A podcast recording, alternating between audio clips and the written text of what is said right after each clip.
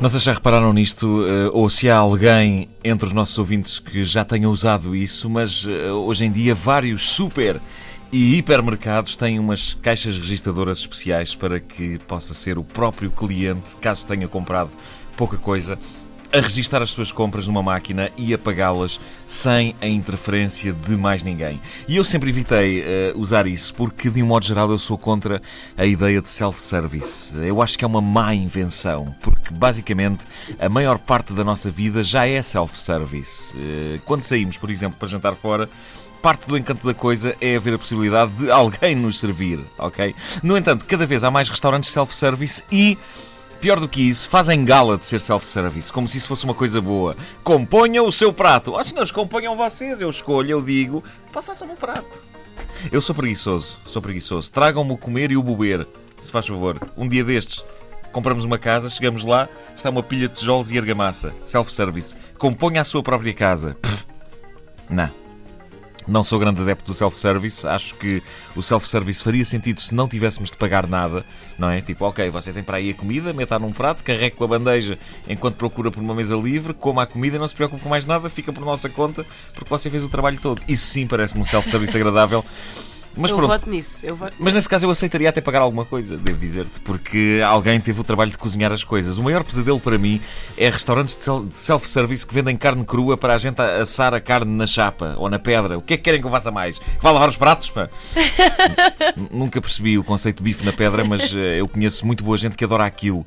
Ah, a mística de sermos nós próprios a cozinhar a carne. Ah, o risco de nos queimarmos na pedra se nos distraímos. O cheiro na roupa roupa e no cabelo, de estarmos ali. A levar com aquela fumarada toda, é pá, espetacular. Bom, mas voltando ao self-service no supermercado, eu decidi experimentar. Dizia lá pouco tempo e tudo o que seja poupar tempo para mim é à partida apelativo. Além disso, como a ideia era que fôssemos nós a pagar as nossas coisas sem interferências externas, aproveitei para meter no cesto alguns produtos embaraçosos que me faria impressão levar a uma caixa das normais em que estamos ali frente a frente com uma pessoa estranha. Uh gomas azuis em forma de golfinhos. Basicamente, a gente chega lá com as compras, passamos os produtos por uma plataforma, uma coisa que identifica o código de barras, e metemos os produtos num dos sacos que já lá estão ao lado, abertos à nossa disposição. Se nós tiramos o saco de cima da balança da máquina antes de pagarmos as compras todas, aquilo bloqueia tudo, eu não percebi isso. O que eu sei é que já não tinha muito espaço em cima da balança para pôr mais coisas e, na minha inocência, decidi tirar um dos sacos cheios de coisas já registadas e colocá-lo no chão. Que erro, meu Deus, que erro. Penso que a máquina parte do princípio que se uma pessoa tirou o saco com compras eh, de cima dela antes de pagar é porque as vai roubar. Resultado, apareceu logo uma funcionária. e resolveu uma situação. Resolveu uma situação. Continuei a passar coisas pela máquina. Uh, um daqueles packs de quatro águas, uh, a máquina registrou apenas o preço de uma das garrafas. Antes que eu dissesse o que quer que fosse, lá apareceu a funcionário.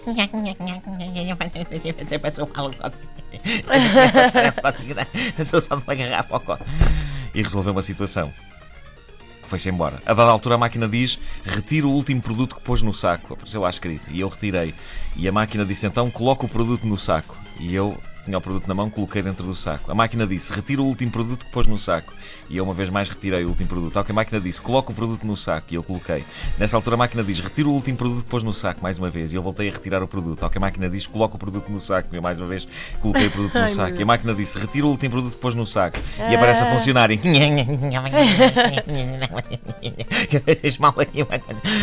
e resolveu uma situação. Tudo somado, tudo somado, o tempo que a funcionária despendeu comigo e com a máquina de self-service foi mais ou menos o mesmo que outra funcionária despende numa caixa das normais, com o tapete e todo o ritual normal. E assim como foi comigo, foi com basicamente todas as pessoas que estavam ali na zona das máquinas eh, registadoras self-service. Todas estavam a ter problemas, as máquinas todas encravadas, a empregada ia a correr a todas. Uh, coitada da senhora, a minha homenagem para ela, a minha vénia. Uh, vistas bem as coisas, uma experiência que era suposto ser pessoal, nós a registarmos na máquina as nossas coisas, acabou por ser a senhora do supermercado a fazer tudo. Uh, a sensação que eu tenho com isto de sermos nós próprios a passar as compras por aquelas máquinas registadoras é um bocado a mesma que eu tive aos 5 anos, quando a minha mãe me sentou ao colo dela no carro e me deixou segurar um volante.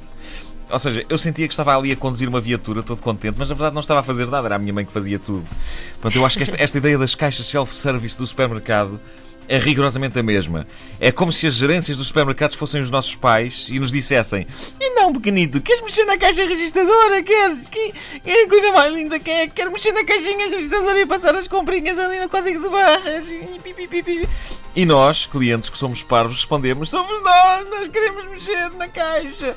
Porque nós queremos fazer aquilo, de facto, não me lixem, desde pequenos que nós queremos mexer em coisas com botões que não nos dizem respeito.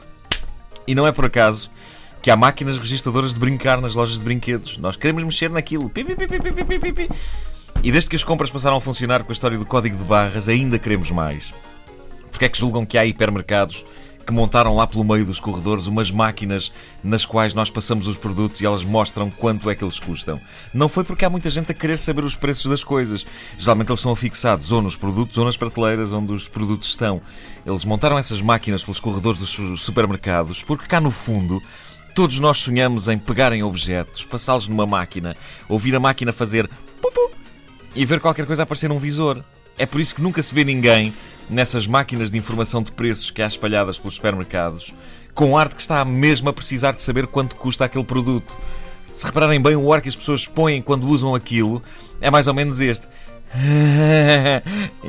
Isto apitou, apitou, apitou, fiz isto apitar e apareceu ali uma coisa no visor. Olha, outro, outro, passa-me aí esse par de meias. Pupu, olha mesmo, pupu, passa-me aí agora a garrafa de água, se abriu. Pupu, olha mesmo.